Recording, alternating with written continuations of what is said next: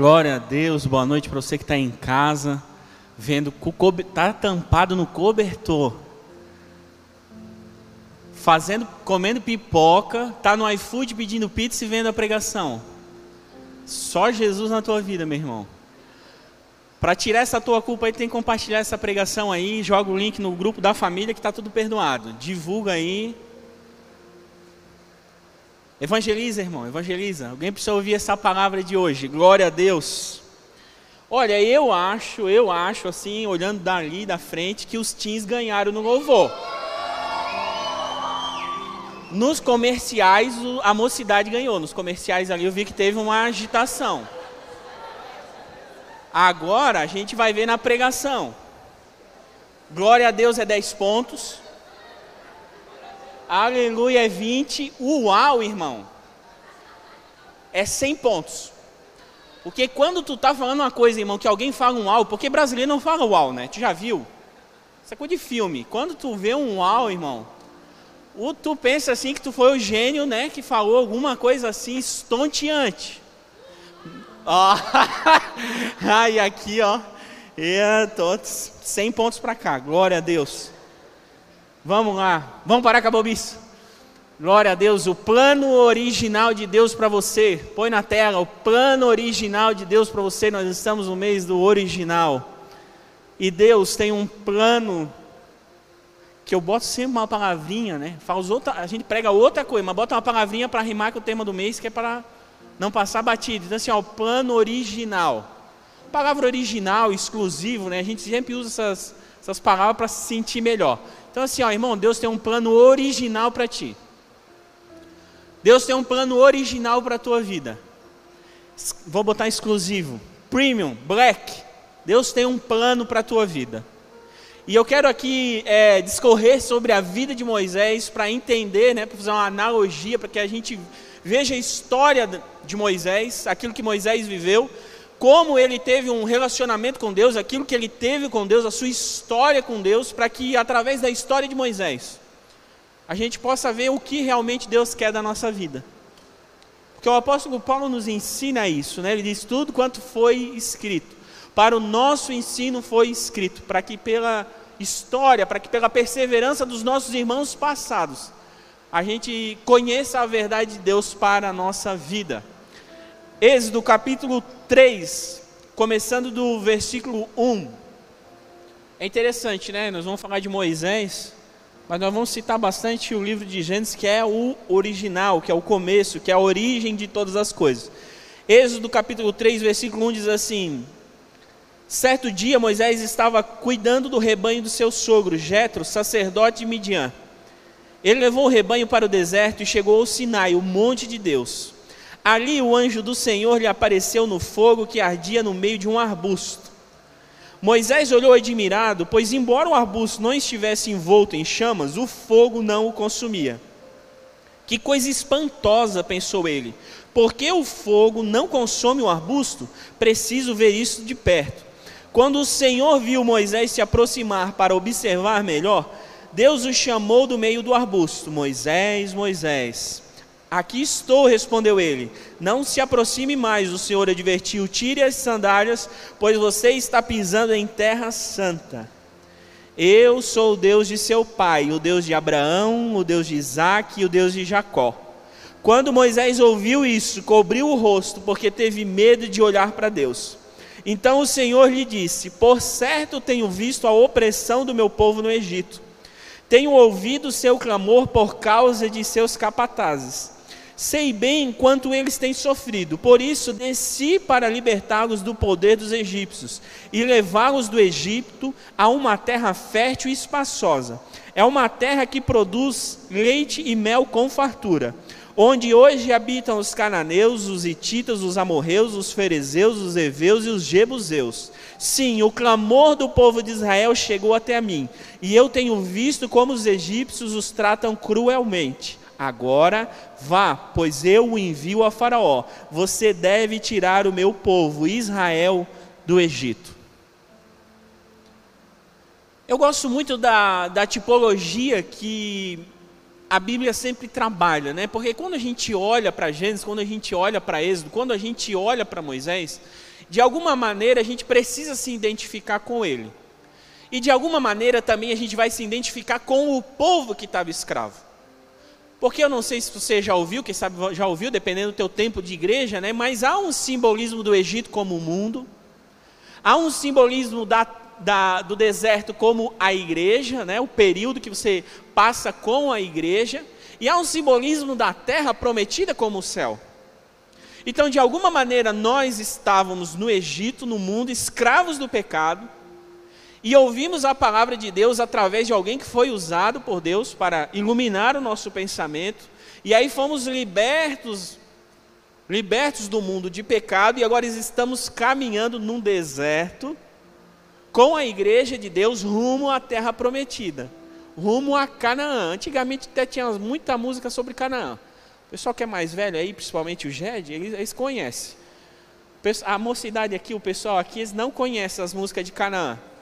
Eles não se lembram do caminhando eu vou para Canaã. Mas eu sei aí que uma montoeira de gente se lembra. Então há muita analogia. Ora você é Moisés, ora você é o povo que está sendo liberto, ora você está no deserto reclamando das coisas, ora você foi liberto, mas ainda é escravo dentro do teu coração. Então há muito ensinamento de Deus a respeito disso. Mas o, o, lugar que nós devemos realmente nos identificar em algum ponto da nossa vida é realmente com Moisés. É deixar de ser o povo, virar uma liderança, ir ao Egito, catar alguém e trazer ele para o deserto é ser usado por Deus para libertar outras e outras pessoas, outros irmãos que estão lá no mundo que ainda não conhecem a verdade de Jesus, trazer eles através do plano e da palavra de Deus para o lugar onde ele vai ser treinado para voltar lá no Egito e buscar mais gente. Mas olhando para Moisés e olhando para essa passagem, eu percebo que há muito ensinamento nesses dez versículos a, a respeito do plano de Deus para a nossa vida, do plano de Deus para Moisés e do plano de Deus para a nossa vida. E nesses dez versículos, Deus revela o seu chamado para Moisés, Deus revela o seu propósito e Deus revela a identidade de Moisés. Então Deus nos chama Assim como chamou Moisés, Deus nos chama para participar do seu propósito, com a intenção de nos transformar em quem Ele sempre desejou que nós fôssemos. Olha só, o chamado de Deus na nossa vida é para que a gente participe do propósito de Deus para que participando do propósito de Deus nós sejamos transformados para chegar à medida, à estatura do varão perfeito, para que de alguma maneira nós sejamos parecidos com Cristo. E à medida que nós vamos nos parecendo com Jesus, nós vamos sendo transformados, diz o apóstolo Paulo, de glória em glória, a ser aquilo que Deus nos fez para ser, filhos semelhantes a Jesus. Então, quando você lê toda essa história, você vê, um, um, de alguma maneira, uma coisa que está sendo criada. Quando você vê Jesus e olha para a vida de Jesus, você vê alguma coisa que foi concretizada. Então, às vezes, não há uma certa identificação com Jesus, porque ele não tem algumas das falhas que nós carregamos, mas quando a gente olha para as histórias de homens de Deus da Bíblia, a gente percebe que há uma identificação com algumas angústias, com algumas tristezas, com algumas crises, com alguns cansaços que eles viveram. E isso faz de nós, isso mostra, nos ensina como a gente deve viver e superar tais angústias. Então, o que Deus está conversando com Moisés nesse tempo, nesse, nesse chamado? Ele está dizendo: Moisés, Moisés, eu estou te chamando pelo teu nome, Moisés, Moisés. E estou repetindo para dar uma ênfase: é realmente, olha, eu estou te chamando. E agora eu quero te contar algumas coisas que eu estou fazendo. E quando eu te revelar aquilo que eu estou fazendo, aí quem sabe você vai poder fazer parte. Mas para fazer parte daquilo que eu estou fazendo, você vai precisar aceitar ser transformado por mim. Então não é sobre ação, porque às vezes a gente é vidrado, fixado, a gente é ansioso para agir. Né? No mundo de hoje, ainda mais, a gente não consegue ficar parado, a gente sempre quer agir e fazer alguma coisa, para que de alguma maneira a gente se sinta digno daquilo que está sendo feito. Mas eu quero dizer uma coisa para ti: Moisés tinha 80 anos de idade quando Deus faz esse chamado. 80 anos de idade. Eu nem sei se nós temos de manhã, nós tinha o pastor Pada que ele quase chegou no nível do 80. Mas eu acho que aqui só tem jovens, né? Não tem nenhum oitentão aí? Não tem? Glória a Deus por isso. Então todos nós, ainda assim, ó, se passar um monte de tempo para depois Deus nos chamar, nós ainda estamos no prazo.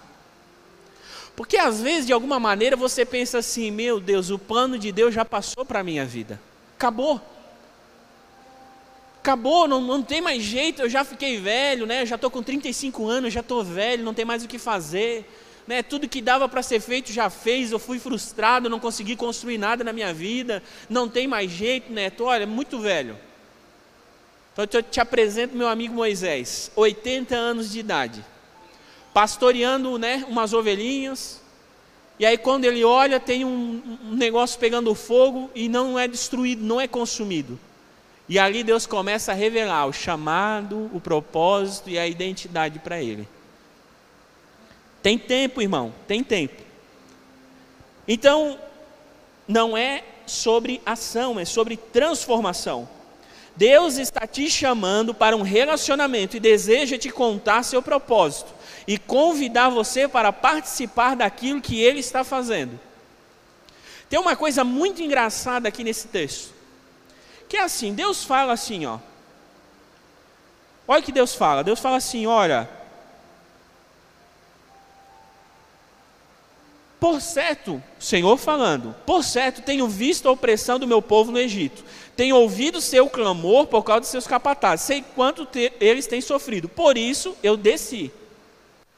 Deus está falando assim, ó, por isso eu desci. Eu desci. Eu estou descendo. Eu desci para libertá-los do poder dos egípcios e levá-los do Egito a uma terra fértil e espaçosa. Então Deus, ao chamar Moisés, ele diz assim: ó, eu vou descer lá e fazer com eles. Eu vou descer lá e libertá-los. Eu vou fazer. Mas ele está chamando quem? Moisés. Agora pensa você. E aí no final, no verso 10, ele diz assim: ó, agora vá, pois eu envio ao faraó, você deve tirar o meu povo Israel do Egito. O Senhor, nós estamos conversando aqui numa boa. Tu diz que vai tirar o teu povo, que vai fazer tudo que tu queres fazer com o povo. E aí no finalzinho tu diz assim: agora vai tu e tira. É como se eu chegasse para ti e falasse: ó, vai lá, eu vou fazer, deixa comigo, fica tranquilo, não te preocupa, deixa que eu faço, tá tudo comigo, vou fazer. E daqui a pouco eu digo assim: agora vai lá e faz. Às vezes na nossa vida a gente fica confuso com isso. Porque às vezes na nossa vida a gente tem uma, uma dificuldade de entender aquilo que é para Deus fazer e aquilo que é para nós fazer. E às vezes a gente se atravessa na vida e faz aquilo que é para Deus fazer e não faz aquilo que era para a gente fazer. A gente muda o, o, o, o foco do nosso esforço para coisas que só Deus poderia fazer. Porque enterrar a semente eu posso fazer, mas fazê-la germinar só Deus pode fazer. Então, às vezes, o meu coração ansioso, ele quer fazer aquilo que Deus pode fazer, aquilo que só Deus pode fazer. Aí eu desenterro a semente, vou ver, hum, será que saiu um raminho? Não saiu, vou enterrar de novo. E aí eu fico nessa guerra no meu coração. Por quê? Porque Deus, ao mesmo tempo que Ele diz que vai fazer, Ele te chama para fazer. Porque Deus, meus irmãos, vou contar uma coisa para você, Ele não deseja fazer nada sozinho. Deus não deseja fazer nada sozinho. Quando você vai ler a criação do homem, você vai dizer, e nós. Você sempre vai ver o, o, o pronome no plural. Você vê sempre Deus agindo numa trindade. Você vai ver sempre Deus agindo na pluralidade. Deus não deseja, não gosta, não quer trabalhar sozinho. E por isso, quando ele faz as coisas, quando ele tem uma ideia, um propósito, uma vontade, um projeto, ele te chama, mas ele não te chama para esse propósito, ele te chama para um relacionamento. Porque é fazendo as coisas com Deus que você vai começar a se relacionar com Ele.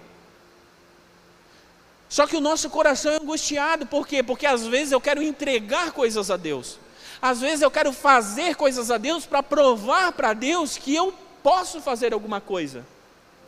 Mas Deus nunca está me chamando para trabalhar, Deus sempre está me chamando para um relacionamento com Ele. Por mais que esse relacionamento envolva trabalho, porque trabalho às vezes não envolve relacionamento. Já viu que às vezes tem gente que vai no trabalho e não conhece nada da tua vida, mas está todo dia ali trabalhando? Não conhece nada de ti, não é um relacionamento. Há um bom dia, boa tarde, ok, saiu, foi tal. Você olha todo dia para a pessoa, mas não sabe da vida dela, não sabe da família, não sabe de nada. Há um trabalho sendo executado e você às vezes até está trabalhando em conjunto com essa pessoa, mas não há um relacionamento.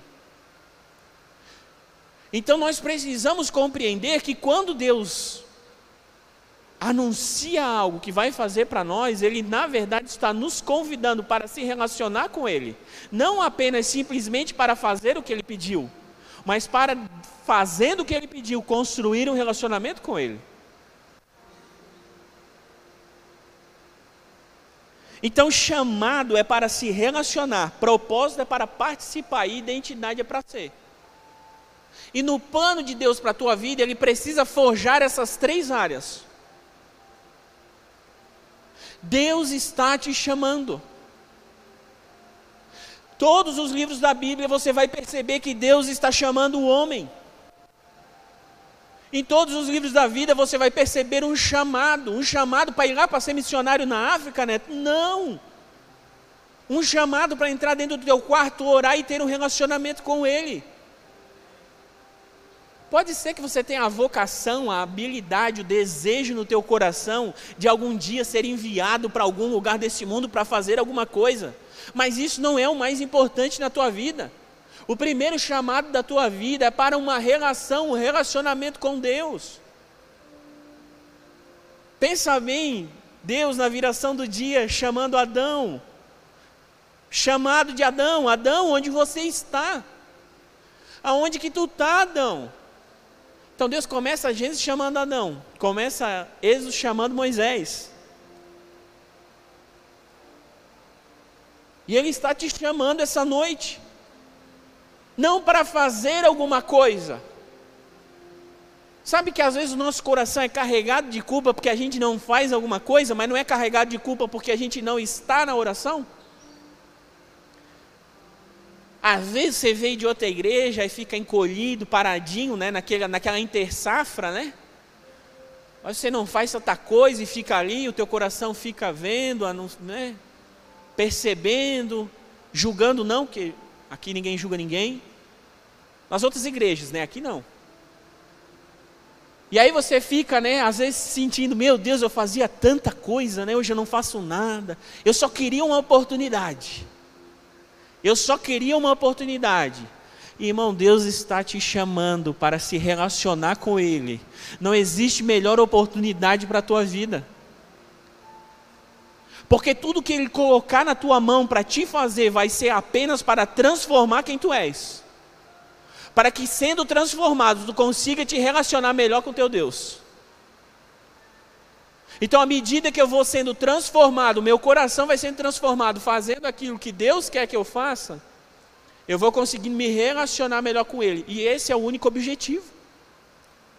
Então, eu, irmãos, eu não estou pregando aqui, de alguma maneira, assim, de, em, em, em segunda instância, para abençoar vocês, graças a Deus. Mas em primeira instância, é para que eu seja transformado por Deus. Porque vencendo meus medos, as minhas angústias, vencendo todas as minhas tribulações estando aqui, eu estou sendo transformado por Deus. Isso é o que mais importa para mim, a minha transformação, porque quanto mais eu sou transformado, mais as pessoas à minha volta são influenciados.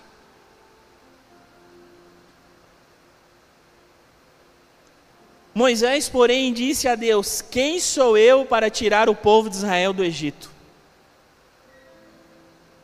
Então Deus fala, né, aquilo que ele fala, e dez versículos conversando e chamando Moisés para um relacionamento, e quando Deus chama para o relacionamento, sabe o que, que a gente foca? No trabalho. no trabalho. Deus está te chamando para conversar com Ele. Deus preparou um ambiente de conversa, de intimidade para te conversar e revelar coisas que Ele está fazendo no mundo. E quando Ele revela, aquilo que te dói o coração é assim, ó, quem sou eu para tirar o povo de Israel do Egito? Então, todo chamado de Deus para um relacionamento com Ele gera em nós uma crise de identidade.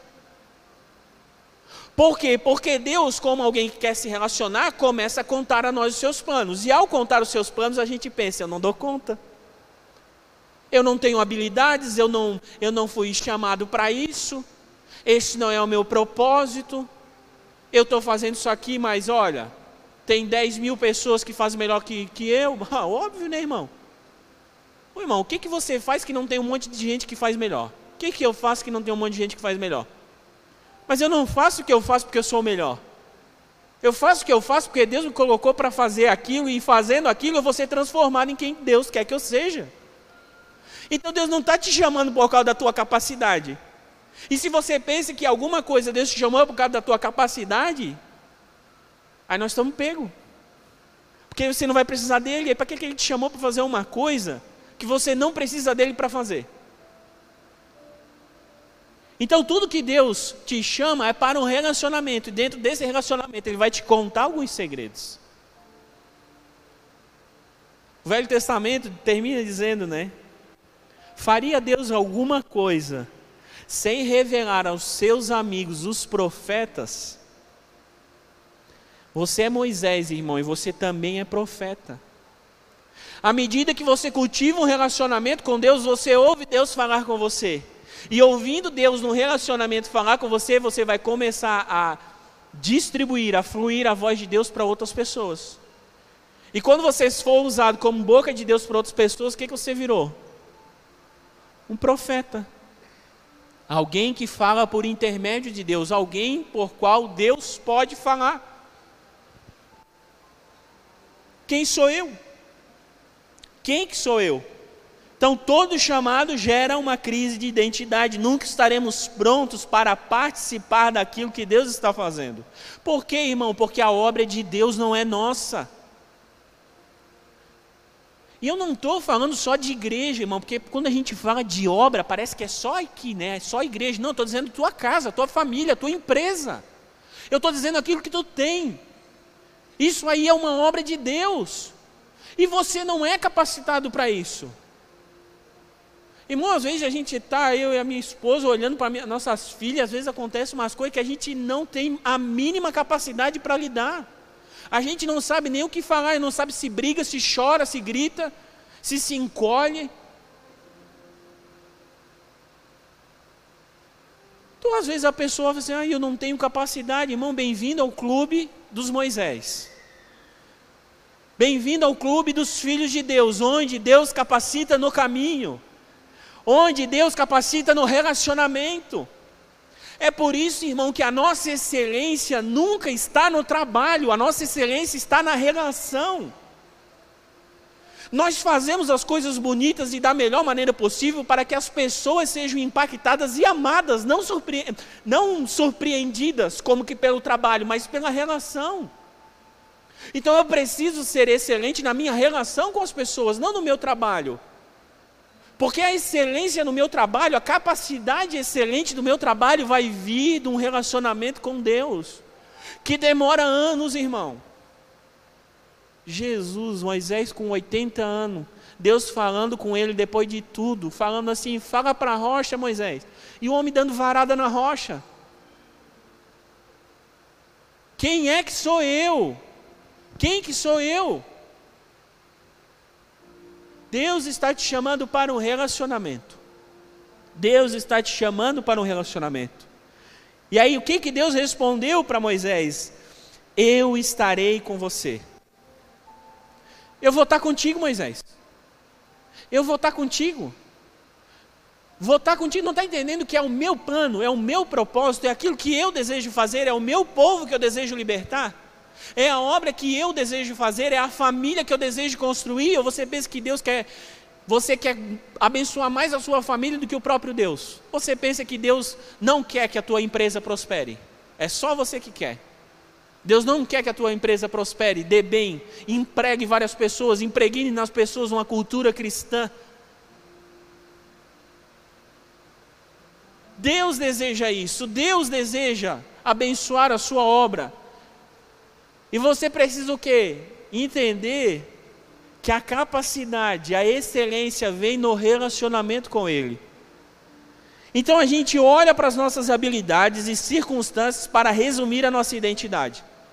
Por isso há temor no nosso coração. Mas Deus não está interessado em nosso trabalho, mas em nossa companhia.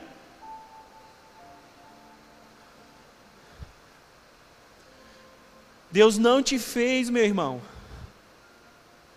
Deus não te fez, Ele recebe o trabalho das tuas mãos. O trabalho da tua mão é um culto a Deus. Não sei se você sabe. Se não você, você precisa voltar a ler, a ler os nossos irmãos da reforma para aprender que o teu trabalho é um culto a Deus.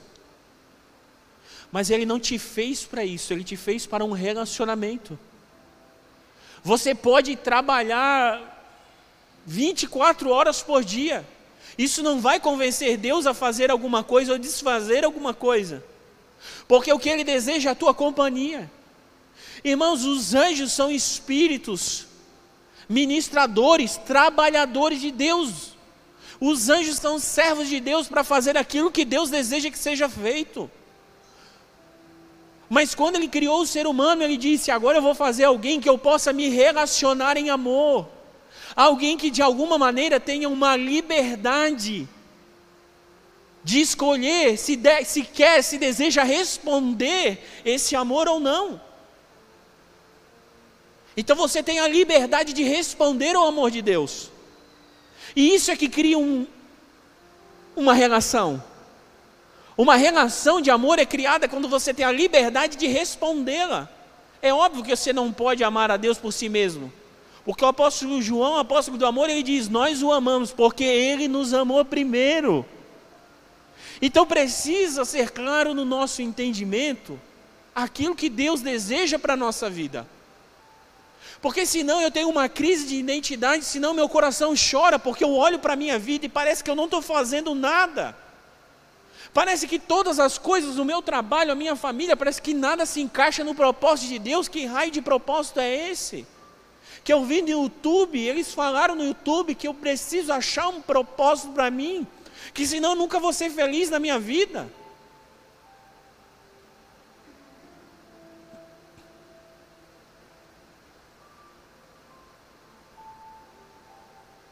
Deus não está interessado no nosso trabalho.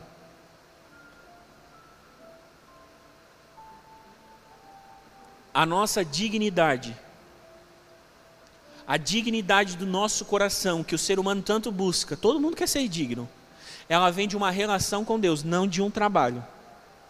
Quando você trabalha para Deus para ser, ser digno daquilo que Ele te dá, você vai cobrar Ele. Você é o irmão mais velho da parábola do filho pródigo. Alguém que trabalha para ser digno do amor do Pai. E Deus não deseja que você trabalhe para ser digno do amor do Pai. Você, Deus deseja construir uma relação contigo, onde aquilo que Ele está fazendo, você vai fazer parte disso. E mesmo que você errar ao fazer aquilo que Deus está pedindo que você faça, Deus vai ficar feliz.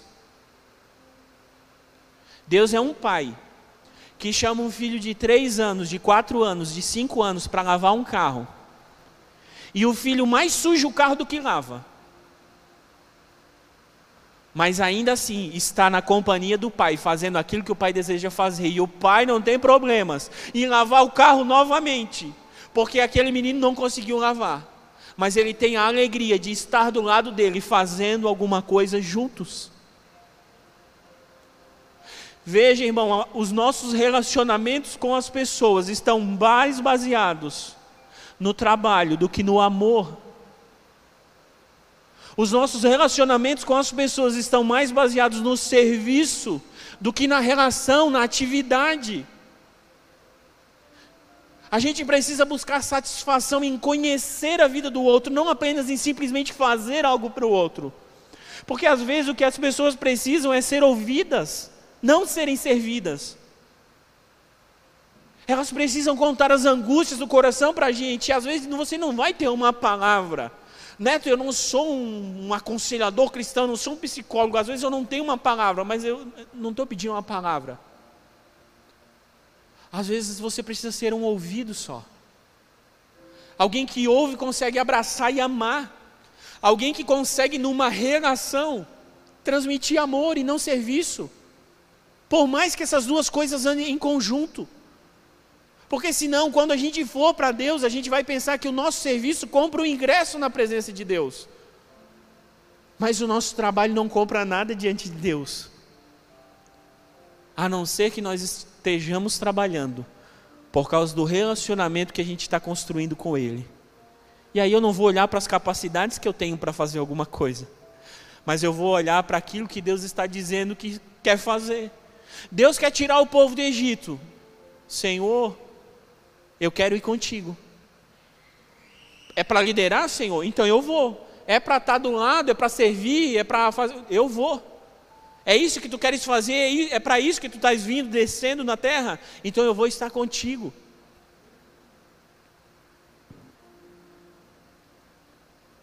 Quando nos chama, Deus revela a nossa identidade.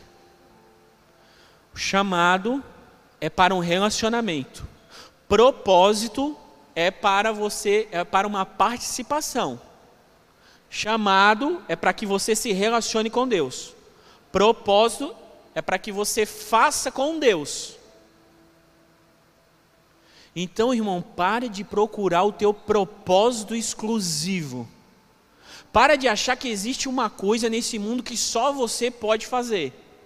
Não existe isso aí. Agora, existe um lugar que só você pode estar dentro daquilo que Deus está fazendo. Então Deus está fazendo alguma coisa na tua casa, Deus está fazendo alguma coisa na tua família, Deus está fazendo alguma coisa na tua empresa, Deus está fazendo alguma coisa no teu bairro, na nossa cidade, na nossa igreja, no nosso estado. E existe um lugar naquilo que Deus está fazendo exclusivo para ti. Aí existe um lugar para que você participe daquilo que Deus está construindo. Então Deus não está lá do céu e fala assim: ó, eu tenho um desenho só para você. Porque senão, irmão, você fica realmente numa crise.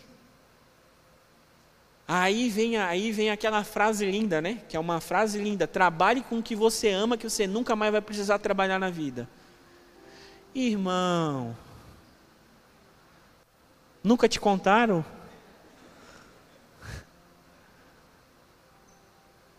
que às vezes a gente pensa que vai chegar um ponto da nossa vida em que tudo vai fazer sentido. Vou contar uma coisa para você, não vai chegar. Com 40 anos, Moisés desceu, né? Ele estava lá no palácio, lindo, bonito, inteligente, ensinado, sabia tudo. Ele desceu do palácio para ver o povo. 40 aninhos ele tinha. E ele pensou: é agora que eu me consagro. Agora eu vou lá ver o meu povo. Aí ele viu o egípcio batendo no hebreu, ele falou assim: Ei, não pode bater no. Como assim? É agora que eu vou ser o libertador. Aí ele mata o egípcio, aí o faraó fica sabendo, aí ele sai na corrida. Então, quem sabe Moisés pensou assim: agora eu estou pronto. 40 anos de, de, estudo, de aplicação. E ele pensa: agora eu estou pronto para o meu propósito. Quando ele vai fazer o propósito dele, aí ele tem que fugir do palácio de Faraó. Aí o cara que ganhava tudo na boca, agora tem que cuidar das ovelhinhas, que nem são dele, é do sogro dele. Que nem é dele, é do sogro dele. Vai lá cuidar do, das coisas que não são dele. Porque não existe esse ponto na tua vida, você não vai chegar nesse lugar onde você vai olhar as coisas de cima e dizer: "Ah, agora faz sentido". Pode ser que algumas coisas vão sendo construídas na tua vida e vão tendo mais sentido, mas isso nunca vai acabar, irmão. Você sempre vai estar dentro do processo de transformação de Deus, procurando entender não o seu, mas o propósito de Deus. E compreendendo mais o propósito de Deus, aquilo que Ele deseja fazer, você vai vivendo mais de acordo com a vontade de Deus, o propósito, aquilo que Ele deseja. E sabe o que Deus deseja, diz o apóstolo Paulo? Que todos cheguem ao pleno conhecimento da verdade. O final último do desejo de Deus é que todas as pessoas que nos seguem cheguem ao conhecimento de Cristo, saibam quem Cristo é. E se eu participo do propósito de Deus, eu preciso ser um pequeno Cristo para que as pessoas olhem para mim e vejam a verdade estampada na minha vida.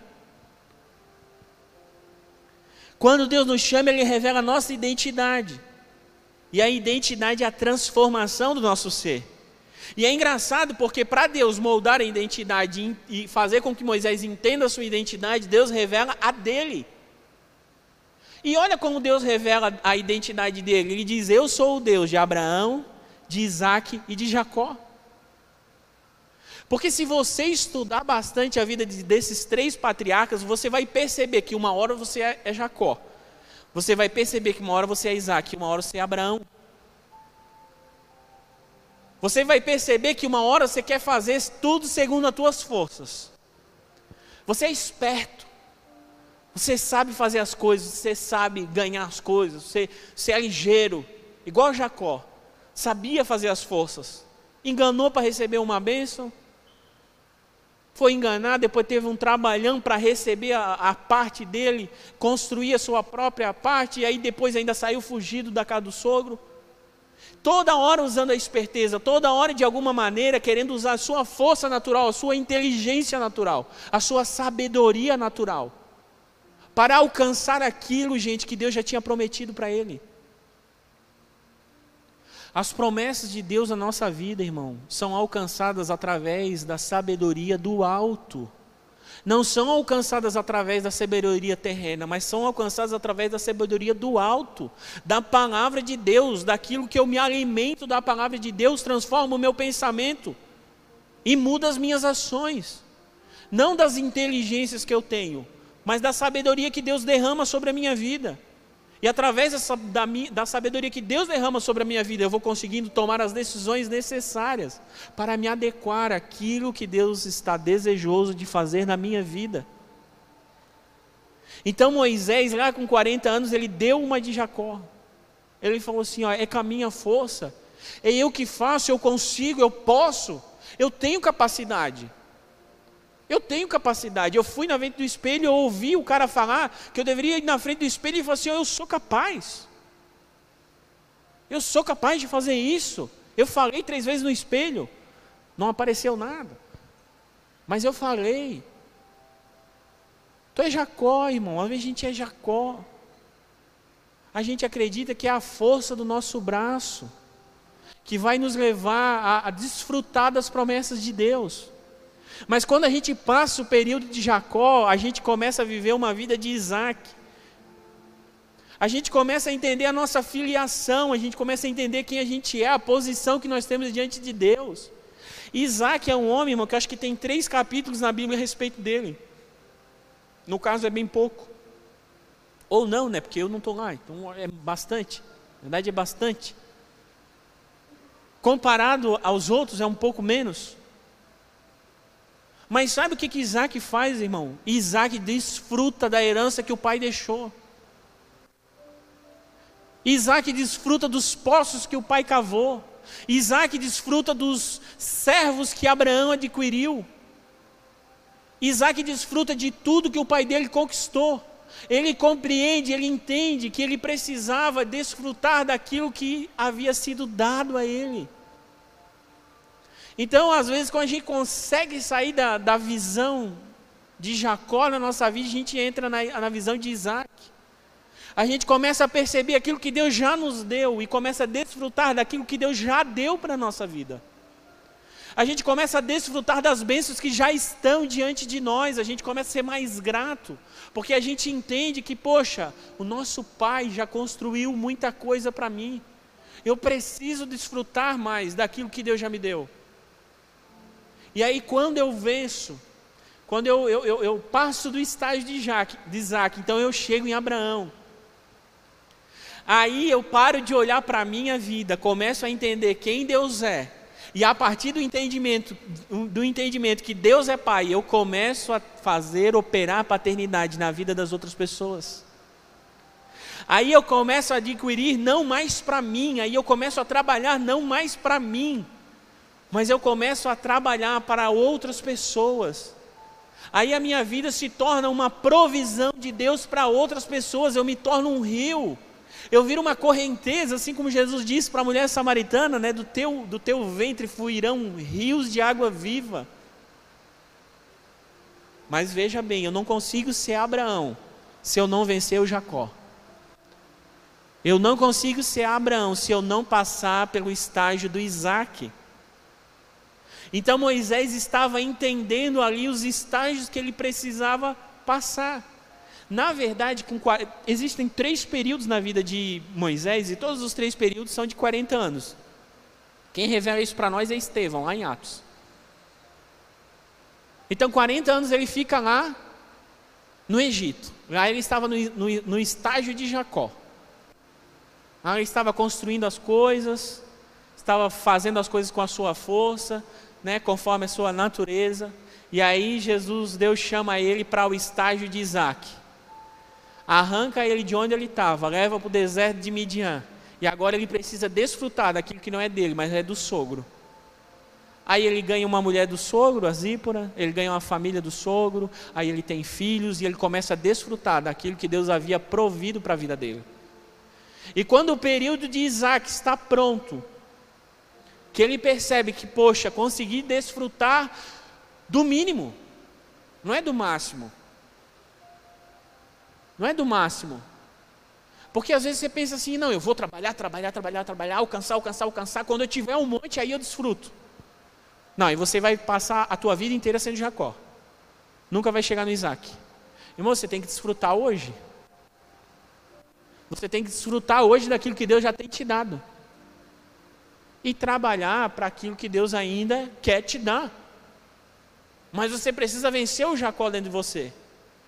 Porque quando você for Isaac, você vai desfrutar. Para que então, desfrutando daquilo que Deus já te deu, Deus possa aumentar a provisão na tua vida. Porque aí você vai repartir. Porque quando eu não sou grato com aquilo que eu tenho, irmão, eu não vou repartir aquilo que Deus ainda não me deu. Se eu não reparto o pouco que Deus me deu, por que, que você acha que se Deus me der muito, aí eu vou repartir? Se não há um compartilhamento daquilo que Deus já me deu, porque eu não consigo desfrutar, porque eu não dou para as pessoas que eu penso que eu não tenho, certo? Aquilo que eu penso que eu não tenho, eu não dou. E o que eu penso que eu não tenho é o que eu não desfruto. Eu não olho para o lado e vejo, puxa, minha esposa, minha família, os meus filhos, o lugar onde eu moro, o lugar onde eu habito, o meu trabalho, as coisas que Deus tem me dado, eu não percebo, eu não desfruto. Como é que eu vou dividir com alguém?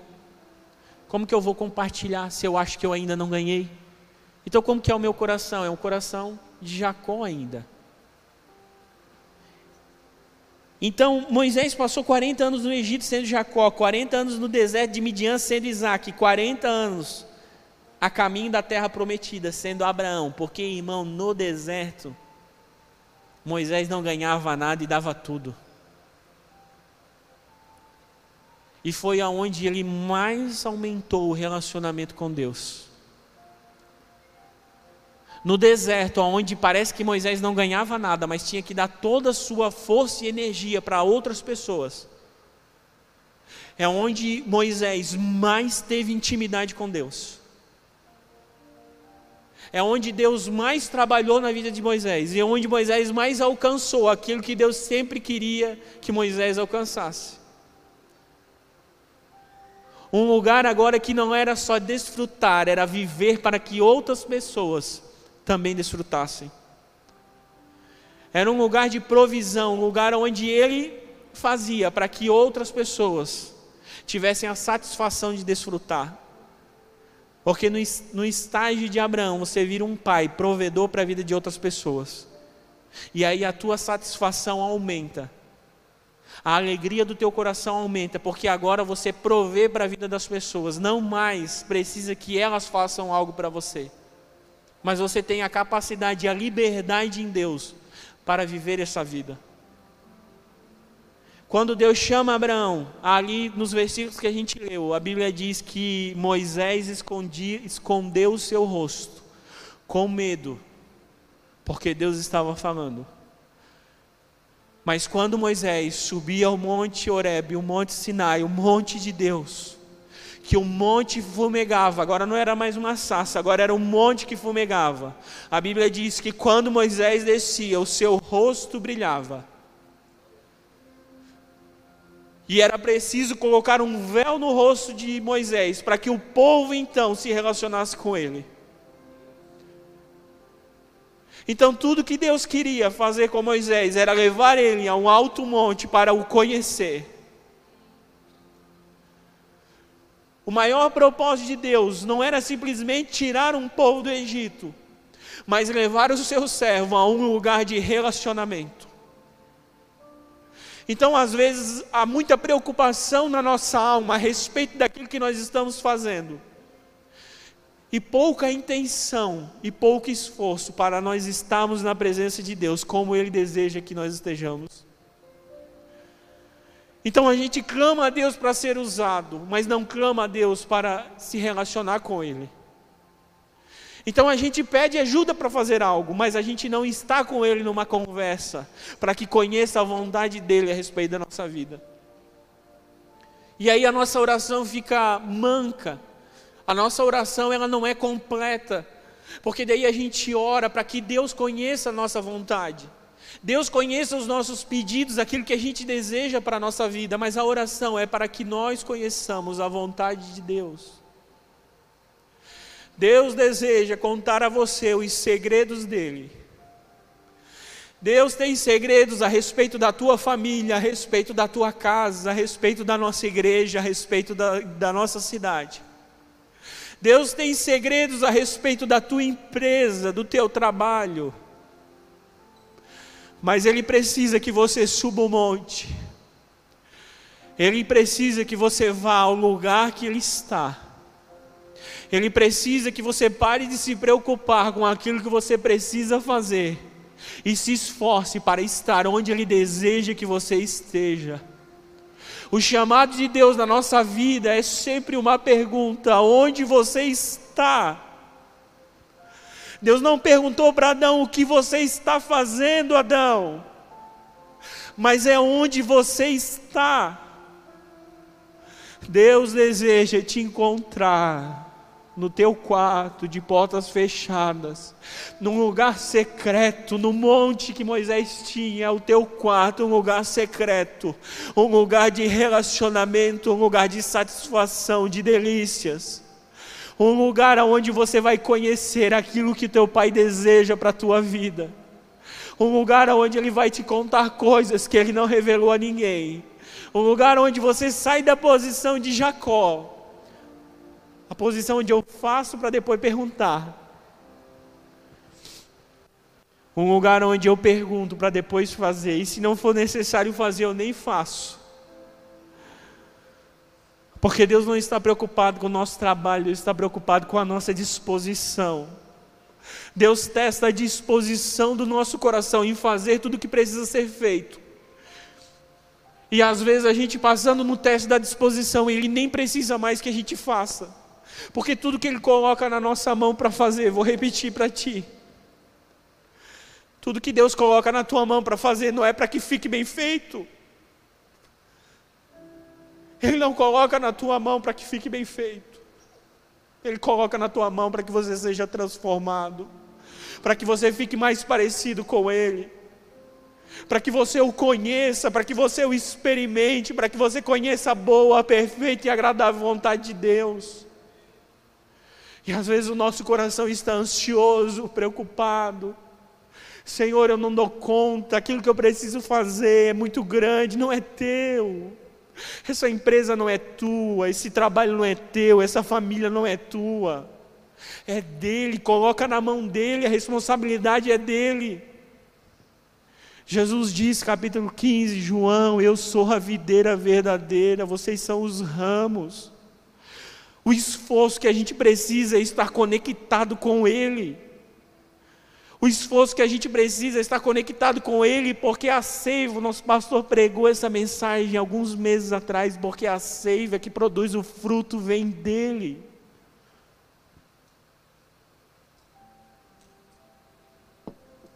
Acalma o teu coração. Quando Moisés compreendeu aquilo que Deus estava fazendo, percebeu que a vida não era mais sobre o que Moisés precisava fazer, mas quem o acompanhava. Aí olha o que o camarada disse: se não nos acompanhares pessoalmente, não nos faça sair desse lugar. Irmão, o povo de Israel era teimoso. igual a gente. Era ruim. A Bíblia chama de dura, dura cerviz, né? Que é a cara fechada. É a pessoa temosa. A pessoa tardia para ouvir a vontade de Deus, aquilo que Deus deseja fazer. E aí Deus disse assim: ó, não vou mais com vocês, eu não vou mais com esse povo, que eu vou matar vocês no meio do caminho. Eu não posso estar com vocês. Porque se eu vou com o povo e ouvir a murmuração desse povo, eu vou matar todo esse povo, eu não posso ir. E aí Moisés, um homem que entendia que não era mais sobre o serviço, mas era sobre a companhia, ele disse para Deus assim: ó, se tu não foi nos acompanhar pessoalmente, eu vou ficar aqui e não me movo mais.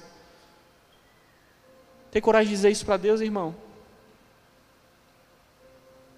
Tem coragem de dizer isso para Deus? Se tu não for comigo, eu não vou mais.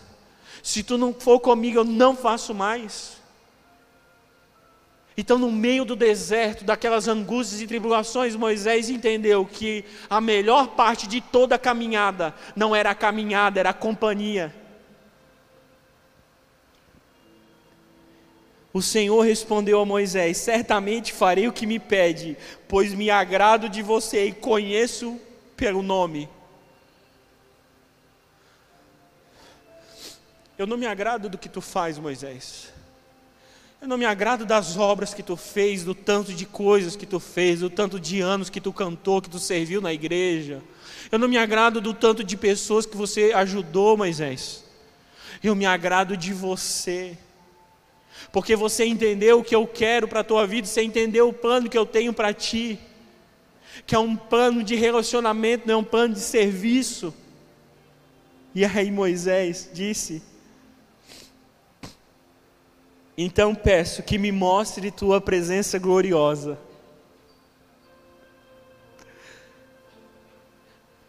Ele saiu do estágio de alguém que queria a companhia e agora ele queria algo a mais. Ele não queria só a companhia, ele precisava, ele desejava ver a presença de Deus. E aí Deus precisa explicar teologia para Moisés e dizer assim: Moisés, homem nenhum me viu e ficou vivo. Vamos fazer o seguinte: eu vou passar minha bondade pela fenda da rocha. Eu vou te mostrar, Moisés, o quanto eu sou bom. Não é o quanto eu sou benigno, é o quanto eu sou bom. Benignidade é fazer o bem, bondade é uma característica do caráter. Deus resolveu mostrar o seu próprio caráter para Moisés, passando ele na fenda de uma rocha. E aí parece-me que Deus realmente se agradou tanto desse homem, porque depois de 40 anos, né, até ele, até esse homem, que entendeu que era a companhia, teve os seus erros, e aí Deus fez ele subir no Monte Tabor, olhar toda a terra prometida, contemplar, a Bíblia diz que ele tinha forças, que os seus olhos não tinham se escurecido, que ele conseguia ver perfeitamente, mas Deus não deixou ele entrar na terra prometida, Deus levou ele em cima do monte, ele olhou a terra prometida, contemplou, Deus o tomou para si, Miguel brigou pelo corpo, escondeu o corpo, e aí,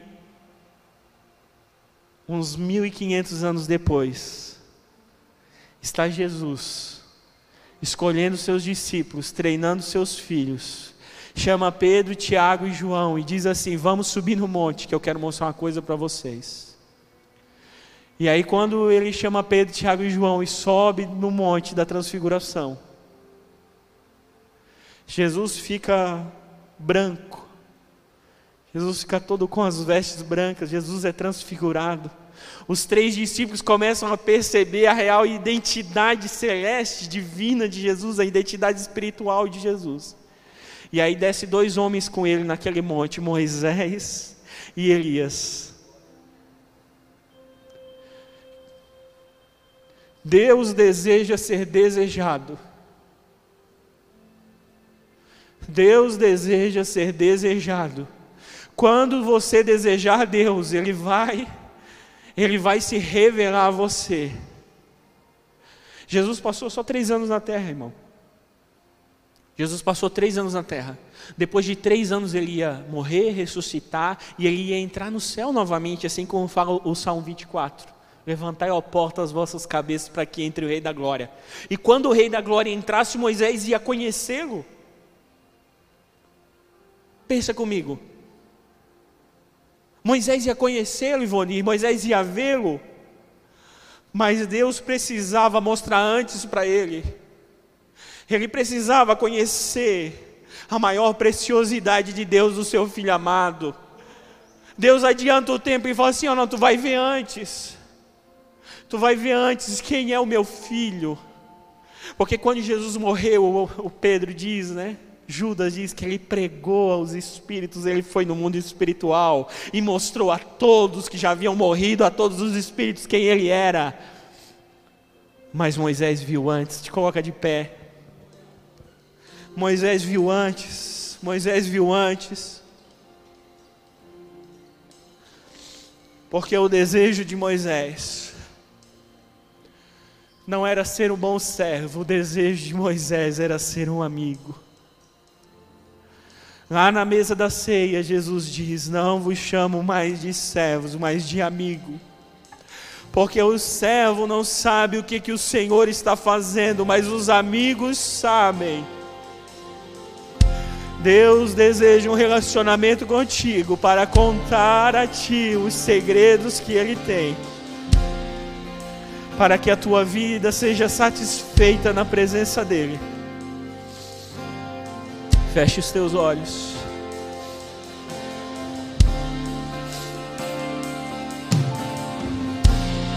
Eu só quero tua presença.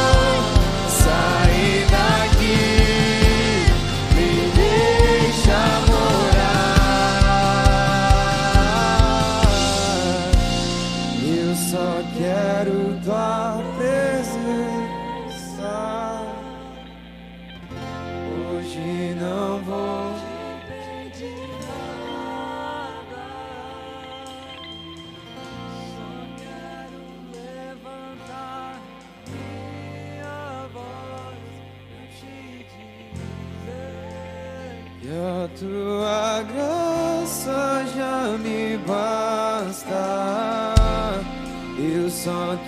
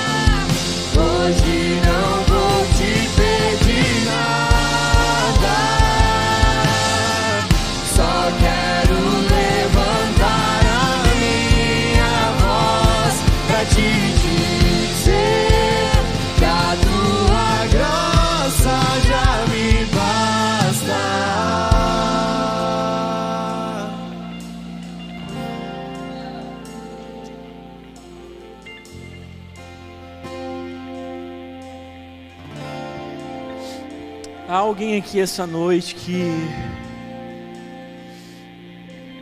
ouviu o chamado de Deus? Alguém aqui essa noite que ouviu a voz de Deus, que nunca confessou Jesus publicamente como Senhor e Salvador da tua vida? E que de alguma maneira se sentiu chamado nesse momento, tem alguém aqui, levante suas mãos. Que nunca declarou publicamente. Existe alguém? Feche teus olhos. Pai, em nome de Jesus, em nome de Jesus eu abençoo meus irmãos. Em nome de Jesus, eu abençoo, Senhor, com a tua presença. Eu abençoo eles, Senhor, com a unção de Moisés, com o desejo de Moisés, com o esforço de Moisés, com a vida de Moisés. Que este novo mês, que esta nova semana, Senhor, seja uma semana de busca intensa, Senhor, por um relacionamento. Que essa semana, Senhor, seja uma busca, Senhor, por aquilo que eles nunca experimentaram, nunca viveram, nunca conheceram. Transmite a tua bondade, Senhor. Mostra o teu caráter, mostra o teu amor, Senhor. Mostra, Senhor, o desejo ardente do teu coração, para que, Senhor, passamos a um outro nível em Ti, Senhor, e sejamos abençoados por Ti. Em nome de Jesus, em nome de Jesus. Estamos despedidos no nome de Jesus.